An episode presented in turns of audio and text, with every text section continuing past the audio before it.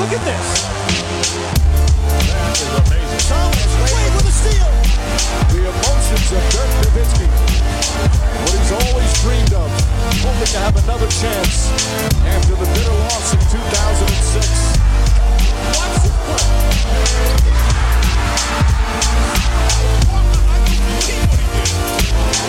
That is amazing. Hallo und willkommen zu Gut Next, dem deutschen Basketball-Podcast im Internet.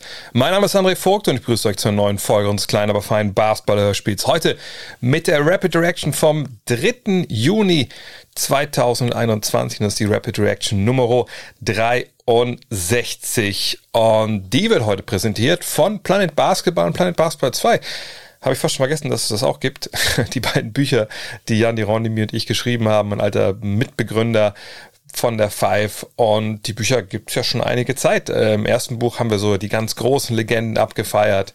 Äh, Dirk, Larry, Magic, MJ, alle mit dabei. Ein paar von unseren absoluten Favorites, Penny Hardaway zum Beispiel. Ähm, wir haben ein ganz großes erstes Kapitel, Oral History, Basketball in Deutschland, so aus den Ende der 70er bis zu dem Tag, an dem Dirk Nowitzki zur Nahmannschaft kommt. Und den Planet Basketball 2, da fangen wir genau da an, mit unserem Oral History Kapitel. Da geht es dann darum, äh, eben wirklich, ja, wie war das denn mit Dirk in der Nationalmannschaft und äh, wie hat er denn damals Basketball in Deutschland verändert? Und alle kommen zu Wort, auch Dirk selber, Henrik Rödel, eine Menge, Menge Leute. Ähm, und das lohnt sich sehr würde ich sagen. Jedes Buch kostet 20 Euro. Im zweiten Buch dann all die Legenden, die wir im Buch 1 vergessen haben. Ein paar Specials sind dabei. Das Log ist dabei, wo wir drüber sprechen, was wir so in unseren NBA-Reisen erlebt haben ich kann es nur empfehlen, gerade jetzt für den Sommer, ja, wenn man doch mal irgendwo sich draußen hinsetzen will und nicht irgendwie auf irgendeinem Reader lesen, wo man eh nichts erkennen kann, ähm, dann vielleicht einfach mal ein gutes altes Buch. Wiegt zwar fast ein Kilo, aber wir müssen ja alle ein bisschen auch abspecken jetzt nach der Pandemie oder nach dem Lockdown. In diesem Sinne, planetbasketball.de, da kriegt ihr das Ganze. Ich schreibe auch gerne Widmung rein, wenn ihr das äh, wollt. Äh, einfach bestellen und dann geht's so schnell es geht an euch raus. Und raus ist leider kein gutes Stichwort, wenn es um Joel Embiid geht. Der ist jetzt erstmal raus aus äh, den Geschicken der Philadelphia 76ers. Warum? Gestern hat das Team offiziell bekannt gegeben, dass er einen kleinen Riss im Außenmeniskus am rechten Knie hat. Ähm, deswegen hat er auch ne, zuletzt ja nicht gespielt. Und die Frage ist ein bisschen jetzt, was bedeutet das für das zweite Rundenduell mit den Atlanta Hawks, die sich ja gegen die New York Knicks mit 4 zu 1 durchgesetzt haben. Und das ist eine sehr, sehr gute Frage, denn viele Dinge sind so ein bisschen offen geblieben ähm, bei dieser Diagnose und diesem, diesem, diesem öffentlichen, der öffentlichen Pressemitteilung, wo ihm drin stand, dass er einen, einen kleinen Meniskusriss hat am Außenmeniskus. Wir wissen nicht genau, wo dieser Riss ist. Gut, das müssen wir auch nicht wissen. Ne? Das äh, gibt ja auch Datenschutz und, und ne, all diese guten Dinge. Aber natürlich, um zu prognostizieren, wann spielt er wieder? Spielt er überhaupt nochmal äh, in dieser Postseason? Wäre das eben wichtig zu wissen. Ähm, vielleicht für die, die sich jetzt nicht an Anatomie so richtig gut auskennen. Äh, die Menisken, das sind ja so zwei so Knorpelscheiben äh, im Knie. Ja, rechts und links hat man die, gibt den Innenmeniskus, der ist dann quasi ne, Richtung Innenseite, da wo das andere Knie ist, ähm, und der Außenmeniskus oder die Außenmenisken jeweils sind außen. Ähm, und sag außen, da gab es halt diesen, diesen Riss. Man weiß nicht wie groß, aber diese, diese, diese Größe, das ist eben im Endeffekt entscheidend, wenn es darum geht, ähm, zu bewerten, wie sehr ist der Spieler beeinträchtigt. Ähm, es gibt Verletzungen, da spreche ich aus eigener Erfahrung. Ähm, da kann man das Knie gar nicht mehr richtig beugen, äh, weil schon ein relativ großer Teil vielleicht nicht abgerissen ist, aber das ist eingerissen und dann kann das passieren, so war es bei mir dass eben ein Teil dieses Meniskus so in diesen Gelenkspalt gerät und wenn man das Knie beugt, dann geht es bis zu einem gewissen Punkt und weiter halt nicht, weil dann halt die Schmerzen kommen. Ähm, so ist es bei Embiid nicht. Ähm, es soll ein kleiner Riss nur sein. Es, es geht um eine Schwellung, die mit manueller Therapie, also einer Massagen etc. Ähm, versucht wird in den Griff zu bekommen. Ähm, geht darum, die Schmerzen natürlich zu lindern. Wie groß die sind, wissen wir natürlich in, in dem Fall jetzt auch nicht. Ähm, und es geht natürlich im Endeffekt für die Sixers irgendwie darum, dass man Embiid spielfähig bekommt für die zweite Runde gegen die Hawks, gegen, gegen Clint Capella. Und ähm, Doc Rivers wurde auf einer Pressekonferenz gefragt, ja, spielt er denn nochmal diese, diese Offseason, äh, diese Postseason? Er hat gesagt, ehrlich gesagt, ich weiß es nicht. Ich hoffe es natürlich sehr. Und mehr bleibt eigentlich uns allen momentan nicht übrig, äh, als das äh, zu hoffen, wenn wir es denn mit den Sixers halten, Hawks-Fans oder dann, wenn es eine weitere Runde mit den Sixers gibt, die Fans der jeweiligen Mannschaft da, Bucks oder Nets werden das vielleicht nicht hoffen. Aber ähm, ich habe eigentlich relativ viel Hoffnung, dass er spielen kann. Denn dass sie ihn nur Day-to-Day -Day gelistet haben, das ist schon ein relativ gutes Zeichen, denke ich. Ähm, denn das sagt mir, dass es wahrscheinlich ein, ein, kleiner Riss ist, den sie da jetzt gefunden haben, der vielleicht auch schon vorher da war, aber keine großen Probleme gemacht hat und man jetzt übervorsichtig ist. Ähm, kann aber auch sein, dass es bei dieser einen Aktion da passiert ist, wo er unterm Korb so ein bisschen komisch auf seinem rechten Bein gelandet ist. Ähm, und wenn sie ihn Day-to-Day -Day listen, dann glaube ich, dass es eher so ein Riss ist in der Außenseite des Außenmeniskus. Die ist ja sehr gut durchblutet oder besser zumindest als, als der, das Innenteil. Ähm, und dass man da dann damit eher leben kann. Fakt ist, wenn er ausfällt, weiterhin ausfällt, ähm, dann wird die Serie gegen die Hawks sicherlich enger, als das gedacht war. Und dann besteht auch die klare Chance, dass man ausscheidet als Philadelphia. Und eine, eine potenzielle Eastern Conference Serie gegen Milwaukee oder Brooklyn da würde ich sie dann als Außenseiter sehen, obwohl ich ja eigentlich äh, die Sixers als ja, meinen Champion auserkoren hatte. Aber das ist nun mal auch diese Saison. Ne? Verletzungen spielen da nach wie vor eine sehr, sehr große Rolle, leider. Und Verletzungen, das ist ein sehr, sehr gutes Stichwort. Denn kommen wir doch mal zu einem anderen Team, das eigentlich Meister werden will und auf einen sehr, sehr wichtigen Big Man, einem der besten im Spiel, verzichten muss. Die Rede ist natürlich von den Lakers und von Anthony Davis. Ähm, der will trotz seiner Adduktorenzerrung natürlich spielen in Spiel 6 gegen die Suns. Muss er sicherlich auch. Wir kommen hier noch ein bisschen genauer darauf. Ähm, seine Lakers liegen 2 zu 3 hinten gegen Phoenix. Und ähm, Coach Frank Vogel hat gesagt, das wird eine Game-Time-Decision sein. Hat auch verraten, dass wohl vor Spiel 5 Davis sich warm gemacht hat. Erst, ne, eine erste Session, die lief ganz gut. Dann eine zweite Session gemacht, hat dann aber gesagt, nee, das, das macht keinen Sinn, hat abgebrochen. Das ist natürlich eigentlich ein, ein, gutes Zeichen, dass er das probiert hat und das nicht direkt klar war, okay, der, der Muskel macht hier Probleme. Allerdings auch da, wer das vielleicht ein bisschen kennt, so Zerrung, das kann sich mal ganz gut anfühlen und dann machst du eine Bewegung und du merkst, oh nee, ist doch irgendwie gar nicht gut.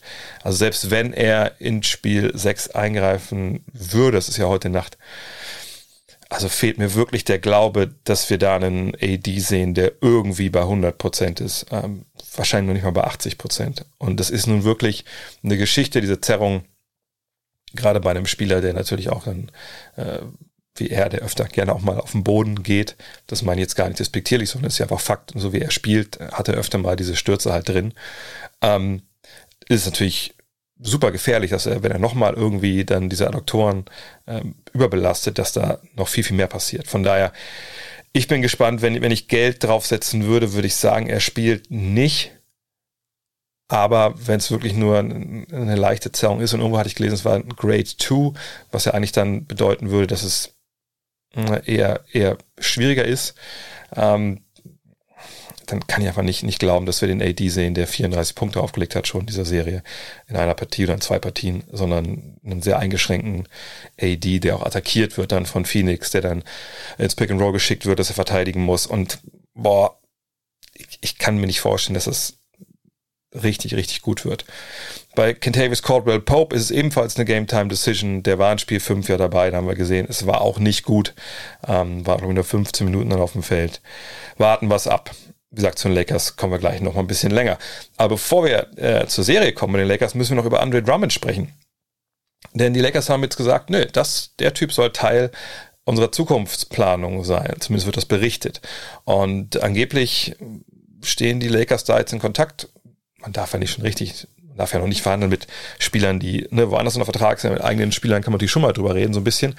Und ähm, es wird berichtet, dass Drummond eigentlich einen Maximalvertrag im Sommer will wo ich denke, so ja, okay, würde ich ihm nicht zahlen, aber er hat natürlich Qualitäten, die, wenn man niemand in der Mitte hat, da kann man das vielleicht verstehen, dass ein Team das, das bezahlt. Ähm, aber Maximalvertrag könnten die Lakers ihm natürlich auf gar keinen Fall bieten. Denn ähm, 2021 und 2022 liegen sie beim Salary Cap und dann gibt's ja so äh, Exceptions, ne? das wisst ihr vielleicht, ich will aber gar nicht groß ins Detail gehen. Jedenfalls können sie maximal 9,5 Millionen Dollar bieten in der kommenden Saison. Und dann kann man natürlich auf diesen Vertrag, wenn es ein längerfristiger Vertrag ist, dann ne, gibt es ja so Steigerungsraten, die festgelegt sind. Da kann man natürlich dann Jahr für Jahr wieder Geld draufpacken. Aber neuneinhalb Millionen, das wäre so der Startpunkt. Ähm, fragt sich, gibt es andere Teams, die mehr bieten? Momentan würde ich sagen, ja, also die Knicks oder die Hornets, die haben ja im, im äh, zur Buyout-Deadline auch schon ähm, eine Avancen gemacht. Hat er gesagt, nee, ich gehe lieber zu den Lakers. Ähm, und die und Hornets haben aber Cap Space. So, von daher wäre es dann eine Entscheidung, wieder lieber in LA bleiben für weniger Geld oder fürs wahrscheinlich Doppelte äh, pro Jahr, wahrscheinlich ein bisschen mehr vielleicht sogar, äh, dann bei den Knicks oder Hornets spielen.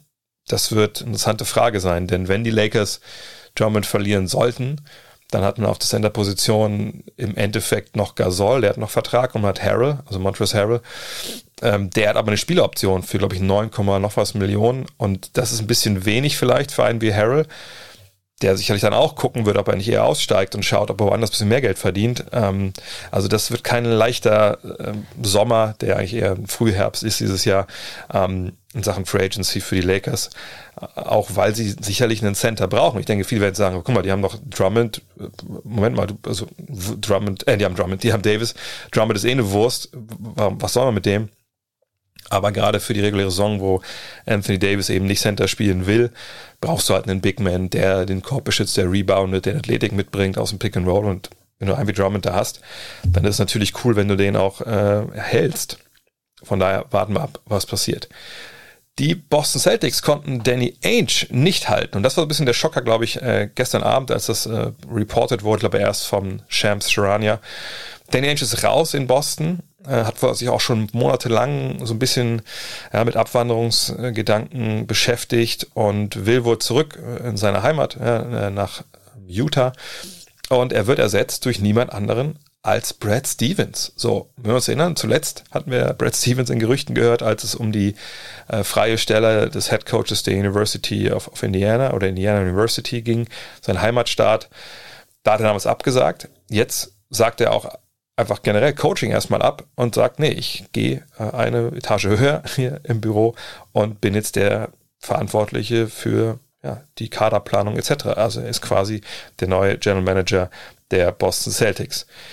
Angeblich soll er so seit der Bubble so ein bisschen, ja, vielleicht keinen Burnout gehabt haben, aber irgendwie ja, schon die, die Freude am Coaching verloren haben und versucht sich jetzt da halt in anderer Funktion. Finde ich total spannend, weil er eigentlich ja ein sehr, sehr junger Coach noch ist oder relativ junger Coach ist und ähm, dass er jetzt dann diesen Schritt macht. Ich kann mir gut vorstellen, dass es nicht für immer sein wird, dass er ähm, für immer jetzt dann einfach nur noch im Büro sitzt und Spieler verpflichtet. Äh, und natürlich auch viel dann Richtung Taktik Einfluss nimmt, da können wir gleich nochmal drüber sprechen, ähm, sondern aber eben nicht mehr an der, an der Linie steht, das kann ich mir nicht vorstellen, dass das für immer ist. Aber wahrscheinlich erstmal ein schöner, schöner Change of Pace, wie die Amerikaner sagen. Und wer wird jetzt sein Nachfolger? Irgendwie denke ich, wenn man die Liste der, der Namen sieht, dann zeigt sie es auch, dass es wahrscheinlich kein großer Name sein wird. Der größte Name auf der Liste, die man so lesen konnte, ist der von Jason Kidd, danach gefolgt von Lloyd Pierce und dann sind es eine Menge im Endeffekt Assistenten. Ähm, Darwin Ham, den kennen viele aus dem Schloss Hagerhof sicherlich noch, Charles Lee, David Vanderpool und auch Juan Howard, obwohl ich nicht glaube, dass der jetzt in Michigan den Hut nimmt. Und die beiden interessantesten Namen sind aber die von Becky Hammond und Carol Lawson. Äh, Lawson. Kennt ihr beide? Äh, eine, als Assistant Coaches äh, in der NBA, Beckham natürlich in San Antonio und Kara Lawson, die war ein Jahr, glaube ich, war es nur äh, bei den Celtics und ist dann an die Duke University und hat das Damenteam übernommen oder das Frauenteam. Ähm, bin gespannt, ähm, ob es einer von denen wird, denn erstmal wird die Stelle intern ausgeschrieben und da bin ich auch gespannt, wie die Dynamik dann ist. Denn mit Brad Stevens ist es ja so, dass er im Endeffekt mehr oder weniger seinen Nachfolger ähm, verpflichtet ich könnte mir vorstellen, dass es niemand ist, der jetzt so rein basketballphilosophisch komplett äh, gegensätzlich operiert wie er, ähm, sondern wahrscheinlich schon sehr ähnliche Konzepte verfolgt.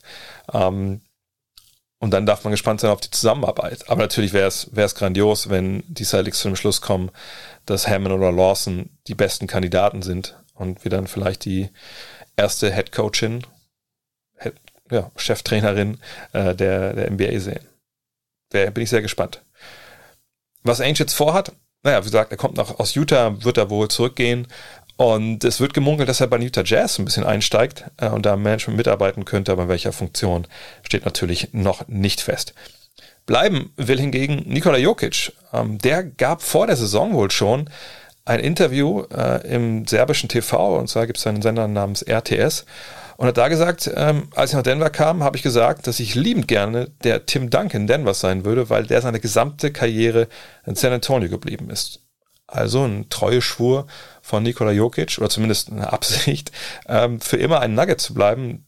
Wäre natürlich extrem geil, äh, wenn das so wäre. Ähm, ich denke, die Nuggets werden dann nichts dagegen haben. Ähm, und cool, dass, dass der das so sieht. Das ist ja wirklich nicht gang und gäbe heutzutage in der NBA.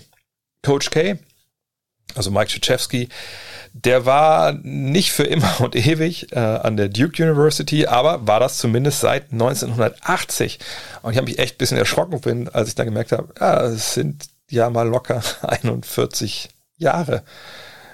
Echt Wahnsinn. Ich meine, der Mann ist jetzt, glaube ich, 74 ähm, und hat davor, wo war er davor? War nicht Coach an der, an Militärakademie? Ich weiß gar nicht mehr, ich glaube schon. Ähm, jeweils, irgendwann kam er dann nach, nach Duke, hat da fünf NCAA-Titel gewonnen, hat zwölfmal das Final Four erreicht in der NCAA. Ähm, ihr kennt ihn natürlich vor allem, glaube ich, als Nationaltrainer im Team USA. Absolute Legende. Ähm, mal gucken, was in seinem letzten Jahr jetzt noch, noch reißen kann. Hat neben seinen, ja klar, Verdiensten als, als Winner ähm, auch im Endeffekt, wenn man ehrlich ist, diese One-and-Done Ära so ein bisschen eingeläutet. Ja, es wird ja mal Coach Cal, also Coach Calipari in Kentucky so ein bisschen oder vor allem Memphis zugeschrieben, aber ähm, Krzyzewski war da auch ganz vorne mit dabei. Ähm, ja, wahnsinnige Karriere, die ihr hingelegt habt. Ich meine, 41 Jahre den gleichen Job. Das kennt man ja von Fabrikarbeitern aus, aus den 70ern. Ähm, Wahnsinnstyp und man darf gespannt sein, was so die nächste nächste Step der Karriere ist bei ihm, aber ich denke mal, den werden wir nicht großartig im Fernsehen sehen, sondern wahrscheinlich wirklich nur zu Hause und ein gutes Leben machen, denn das ist, glaube ich, schon stressig genug so als NCAA Head Coach. Und da äh, der Nachfolger wahrscheinlich wird so sein, wird was berichtet, John Shire oder Skyer, ähm, ähm, der Assistant Coach, den er da hat, wird jetzt quasi so der designierte Nachfolger werden. Und dann ist natürlich ein, ein Scheißjob, wenn man ehrlich ist. Also ich glaube, wenn man jetzt mal guckt, so die ganzen Granten, die in den letzten Jahren oder Jahrzehnten so ihre Unis verlassen haben, ob es jetzt Bob Knight war oder Dean Smith. Roy Williams natürlich relativ erfolgreich, äh, als er dann übernommen hat, aber er war nicht der direkte Nachfolger von, von Smith ähm, bei UNC. Äh, Indiana war seit Knight dann nie wieder richtig, wirklich so nachhaltig lange gut. Sicherlich äh, ein Traumjob für, für Shire, aber wird ganz schön, ganz schön schwer werden. Und es gibt noch eine andere Nachricht von einem Ex-NCAA-Coach und zwar von John Beeline. Und da müsst ihr jetzt ein bisschen, äh, wie soll ich sagen, mitkommen in so ein kleines Rabbit Hole, was ich mir heute Morgen äh, gebuddelt habe. Aber manchmal weiß man ja nicht, wo, wo seine Gedanken einen so hinführen. Und zwar, äh, heute Morgen habe ich gelesen, Ex-Michigan-Coach John Beeline, eben als Senior Advisor und Player Development ähm, ja, Ratgeber, Consultant zu den Detroit Pistons geht. So, und ähm, wenn ihr Geografie aufgepasst habt, dann wisst ihr, ähm, Detroit liegt in Michigan ja, da wo auch John Beeline Coach war in der University of Michigan. Wer spielte in Michigan äh, unter John Beeline und ist ein Stretch Big Man, also ein Spielertyp, den die Pistons momentan noch gar nicht im Kader haben? Ich glaube, ihr wisst, wen ich meine. Also mich würde es nicht wundern, wenn, wenn da vielleicht, ich habe da gar keine Inside-Infos, überhaupt gar nichts. Das war nur so ein Gedanke, der mir heute Morgen kam und den ich äh, dann irgendwie noch kurz mit euch teilen wollte, bevor es zum Thema der Woche geht. Thema der Woche heute, nochmal die LA Lakers. Und eigentlich hatte ich einen Gast eingeladen, der konnte jetzt leider kurzfristig nicht. Von daher mache ich einen Soloflug. Aber das habe ich öfter schon gemacht. Ich glaube, das kriege ich hin. Und zwar war der andere große Aufreger gestern neben ne, Danny Ainge und, und Brad Stevens natürlich die Niederlage der Lakers bei den Suns in Spiel 5 und äh, nicht unbedingt die Tatsache, dass man verloren hat. Ich denke, das ist was, was man äh, vielleicht nicht unbedingt erwartet hat. Aber ne, ohne Anthony Davis war schon klar, dass die Lakers da ziemlich einen, ziemlich einen Nachteil mit sich rumschleppen und man hat irgendwie gehofft, ey, LeBron, der schaltet jetzt in den Hyperdrive und, und fährt die Jungs trotzdem zum Sieg. Ähm, genau, das ist aber nicht passiert. Äh, wie wir jetzt mitbekommen haben, es war ein Desaster. Ähm, es, es, war wirklich, ne, LeBron hat selber gesagt, we got our ass kicked. Ähm, und das stimmt natürlich auch. Aber es kam eben auch zu ein paar Szenen, auch schon in der ersten Hälfte, die bemerkenswert sind und die die sozialen Medien, zumindest im in der Basketball-Ecke in der kleinen, komplett in Brand gesteckt haben, weil, glaube ich, jeder dazu eine Meinung hat und das irgendwie auch natürlich ein, ein ganz basales Thema betrifft, das jeder ja irgendwie schon mal erlebt hat, wenn es darum geht, um Teamwork, um vielleicht auch Führungsqualität, ne? entweder von sich selbst oder halt von Menschen, die einen selber führen.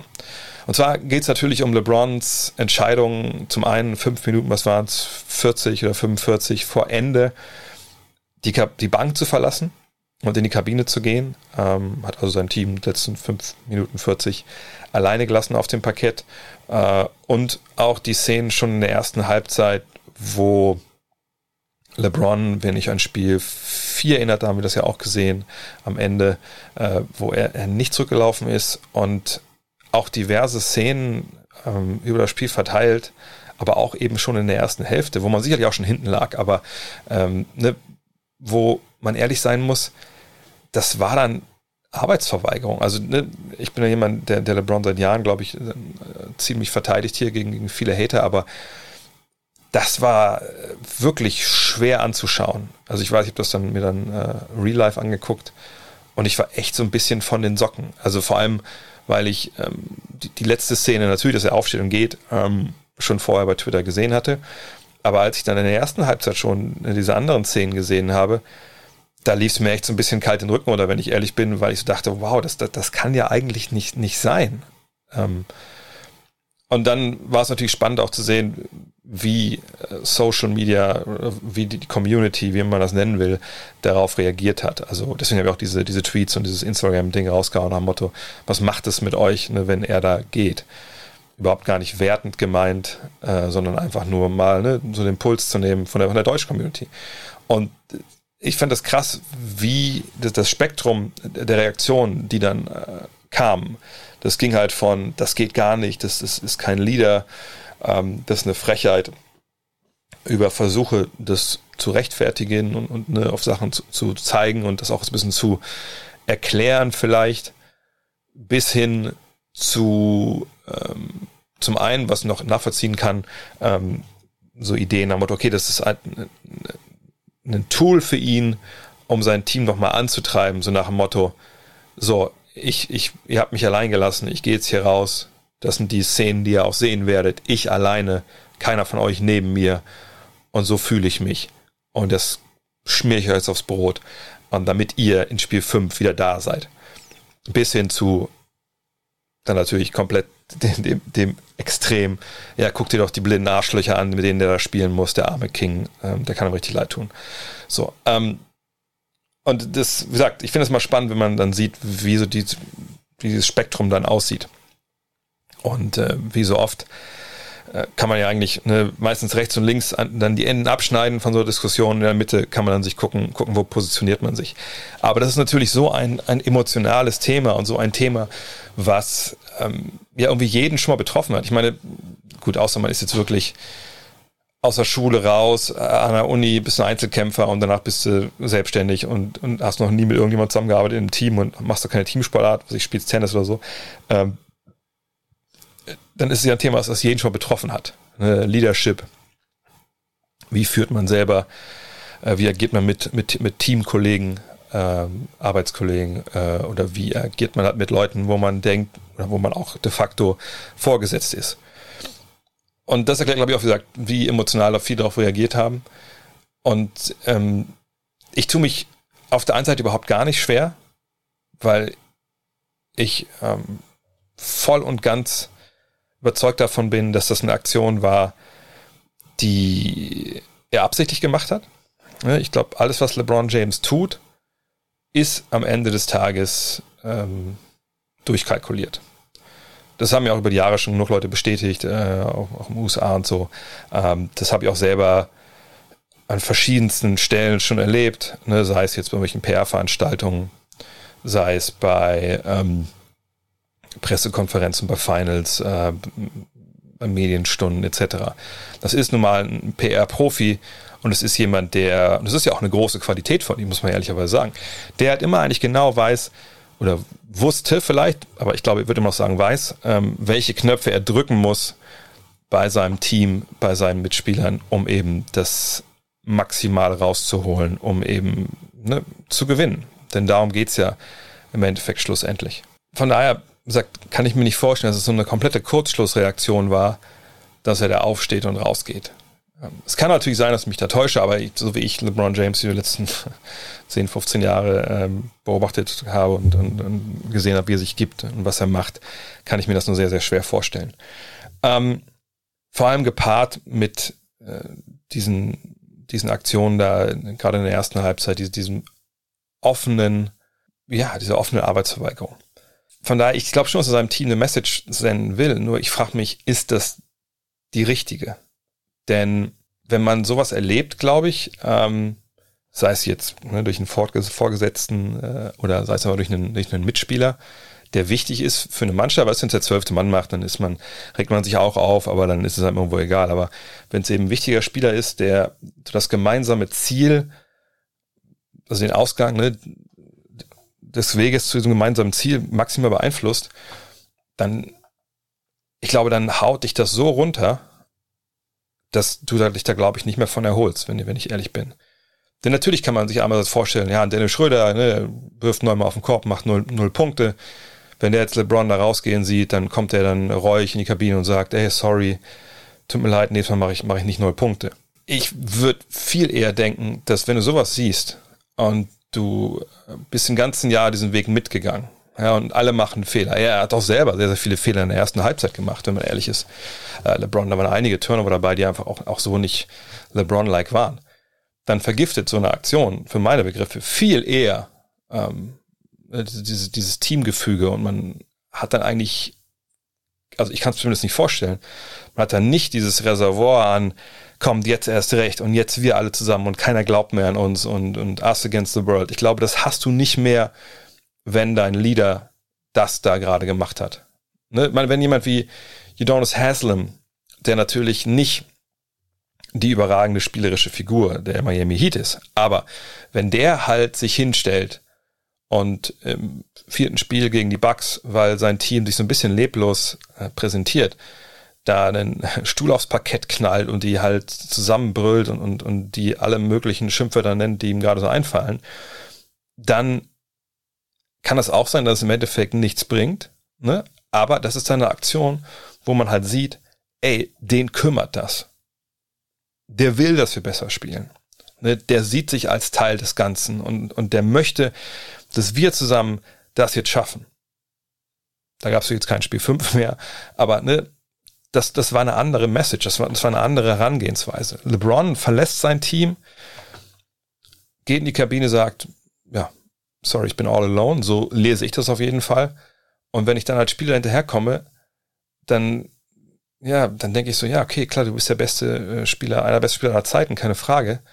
Aber Alter, ne, so wie du in der ersten Halbzeit gespielt hast, hast du nicht das Recht, uns hier so fortzuführen am Ende. Und ich, ich kann ehrlich gesagt mir nicht vorstellen, dass die Lakers das nächste Spiel gewinnen gegen die Suns. Ähm, ich kann mir nicht vorstellen, dass sie ein siebtes Spiel erzwingen, aus, aus verschiedensten Gründen. Zum einen, weil ich nicht glaube, dass Anthony, Davis auch nur annähernd bei 100 Prozent ist. Und ich denke, das brauchen sie, wenn sie ähm, diese, diese Sunset schlagen wollen. Dann natürlich kann man sagen, ja, LeBron, ey, immer im Rücken zur Wand. Ich, Jules hat auch in seinem Video äh, heute gepostet. Die haben es am Rücken zur Wand. Ich würde nie gegen LeBron wetten. Aber das habe ich ja auch im Fragestream am, am Dienstag gesagt. Ja, würde ich normalerweise auch nicht. Nur man muss ja immer gucken, die Erfahrungen, die wir mit LeBron James in Spielen gemacht haben, wo er mit dem Rücken zur Wand stand, sind ja Erfahrungen von einem LeBron James, der in der jeweiligen Saison nicht schwer verletzt war, weil das war in den letzten beiden Jahren eigentlich, äh, letzten, ne, nicht in den letzten beiden, sondern in den letzten drei Jahren war er zweimal schwer verletzt. Davor eigentlich so gut wie nie.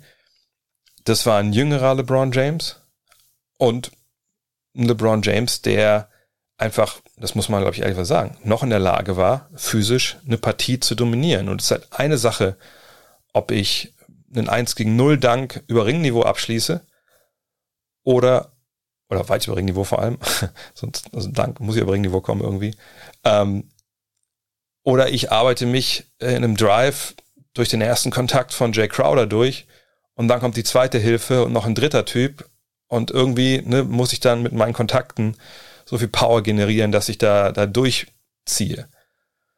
Ne, und das ist ja die Art Bullyball, die wir von ihm gewohnt sind. Oder ich, bin im Post ne, und ich, ich kann Jay Crowder, das ist nun mal der primäre Verteidiger, es sei denn, es gibt irgendwie Matchup-Hunting. Ne, ich, ich kann das, ich kann den so reindrücken, ich kann Hilfe ziehen, dann passe ich den Ball wieder raus. Und ganz ehrlich, ich habe das in dieser Serie ab und an hat man es mal gesehen, punktuell, aber nicht so, dass ich, dass mir irgendwie, in mir irgendwie der Glaube noch leben würde, dass der das jetzt auf super hohem Niveau kann gegen die Suns. Und dann noch in zwei Spielen. Kann es sein, dass die, die Lakers das gewinnen? Natürlich, die Möglichkeit besteht. Ich finde es nur sehr unwahrscheinlich, weil einfach viele Komponenten zusammenkommen müssen. LeBron muss zumindest phasenweise dominieren. Er muss in der Lage sein, eine Doppel zu ziehen und dann das zu bestrafen mit Pässen zu seinen freien Mitspielern, die dann Dreier treffen müssen. Sind dann die Ergänzungsspieler jetzt so angefasst, dass sie sagen, hey, ich, ich, ich habe LeBron enttäuscht, ich muss jetzt besser spielen dann treffen sie ihre Dreier. Es wird sicherlich ein Paralleluniversum geben, wo das ist, äh, wo das so ist, aber gibt es vielleicht ein paar andere Paralleluniversen, wo die sagen, Alter, ne, wie gesagt, du hast mich ja lächerlich gemacht vor zwei Tagen. Klar schieße ich jetzt die Dreier, aber so richtig ist mein Herz nicht, nicht mehr dabei. Ähm, das kann, kann auch sehr gut sein. Also ich, ich, ich denke, die Lakers sind fertig, was das angeht. Zumal man ja auch sagen muss, selbst wenn sie jetzt ähm, diese Serie irgendwie drehen sollten, äh, warten sie in der nächsten Runde ja, mit Denver oder mit, mit Portland eine Aufgabe, die jetzt auch nicht super leicht ist. Ne? Vor allem, wenn man sieht, was für Probleme sie haben. Ist, ist echt bitter. Also ich finde es echt bitter. Wenn das wirklich das Ende sein sollte der Lakers, dann ist das echt ein ziemlicher Schlag ähm, ich würde nicht so weit gehen, wie viele das machen, die jetzt sagen, okay, jetzt ist die Goat-Diskussion für mich aber komplett durch. Und wer sich so benimmt, der kann nicht Greatest of All Time sein. Da denke ich immer, das ist dann wieder viel selektive Wahrnehmung. Ich meine, das ist gerade mal ein Jahr her, dass wir The Last Dance gesehen haben und gesehen haben, wie asozial sich stellenweise ähm, Jordan gegenüber seinen Mitspielern verhalten hat. Allerdings natürlich in einem anderen Kontext. Ne? Da ging es ja dann viel darum, ich will, dass du besser bist, warum bist du nicht besser? sei besser, sonst kriegst du auf die Schnauze. Ist das geile Leadership? Nee, natürlich auch nicht. Aber wenn man, also wenn man so weit gehen möchte und, sagen, Jordan wäre nie im Leben aufgestanden, wäre gegangen, ja, ich glaube, das kann man unterschreiben. Allerdings ne, würde ich jetzt nicht sagen wollen, dass er der beste Teammate aller Zeiten war und auch nicht LeBron jetzt für diese eine Aktion für immer und ewig verteufeln. Es ist aber für meine Begriffe eine, eine falsche Aktion gewesen. Äh, ich glaube nicht, dass die Message, die er, wenn er sie die so senden wollte, dann ankommt. Und ich denke, dass die, die Lakers so ausscheiden werden. Könnt ihr aber gerne die Kommentare unter dem, unter dem jeweiligen Social Media Post, wo ihr das hier gesehen habt, äh, posten, wie ihr das seht. Und vielleicht in einer persönlichen Note, also ich bin schon auch ein bisschen enttäuscht von LeBron, dass er das so gemacht hat. Ähm, weil, ne, wie gesagt, als, als Teamplayer, glaube ich, machst du das nicht. Auf der anderen Seite, wenn man daraus jetzt konstruieren will, dass das jemand ist, der ähm, dessen Charakter irgendwie äh, schlecht wäre oder dass es keine Führungsqualitäten hat und so, das geht viel zu weit übers Ziel hinaus. Das müssen wir, glaube ich, ehrlich sagen. Kommen wir zum Google des Tages, denn ich glaube, Playoff äh, muss ich ja nicht bringen, das wisst ihr selber. Ähm, es stehen ja eh noch nicht so viele Partien fest. Ähm, auch fürs Wochenende steht noch nicht viel fest, weil wir noch nicht wissen, wo gibt es denn äh, Spiel 6, Spiel 7 stellenweise. Aber ein Google des Tages habe ich. Und da wollte ich euch mitnehmen, vielleicht zu dem Punkt, wo diese Ära LeBron James vielleicht nicht so begonnen hat, wie man so einen Beginn definiert, aber zumindest in den Playoffs, denke ich, war das der Beginn der Dominanz. Und da müsst ihr relativ viele Worte eintippen, aber Vault, also V-A-U-L-T, His Kingdom Come LeBron. Da kommt jetzt zu einem Artikel von der Sports Illustrated, ähm, wo es eben um ja auch ein Ereignis geht, was sich jetzt gejährt hat, äh, wo man wirklich äh, sagen kann, okay, für alle, die noch nicht wussten, wer LeBron James ist, nach dem Spiel wussten sie das. Ähm, und vielleicht sollten wir uns eher an das erinnern jetzt als Abschluss des Podcasts, als an das, was da in Phoenix passiert ist. In diesem Sinne, vielen Dank fürs Zuhören. Wenn ihr noch Bücher braucht, Planet Blaster, Planet Blaster 2, ist planetbasketball.de.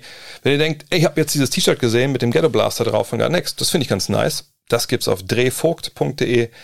Und ansonsten hören wir uns beim Fragen-Podcast wieder. Wahrscheinlich jetzt am Samstag wieder. Ähm, am Wochenende arbeite ich auch beim Streaming-Anbieter. Da könnt ihr euch eventuell darauf freuen. Wenn, wenn das nicht so sein sollte, dann tut's mir leid, dass ihr mit mir dann davor lieb nehmen müsst. Äh, und äh, ja, bis zum nächsten Mal. Macht's gut. Hello. Look at this.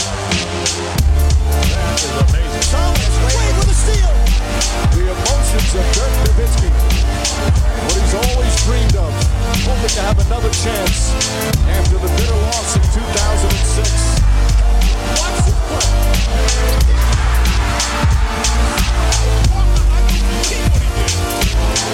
That is amazing.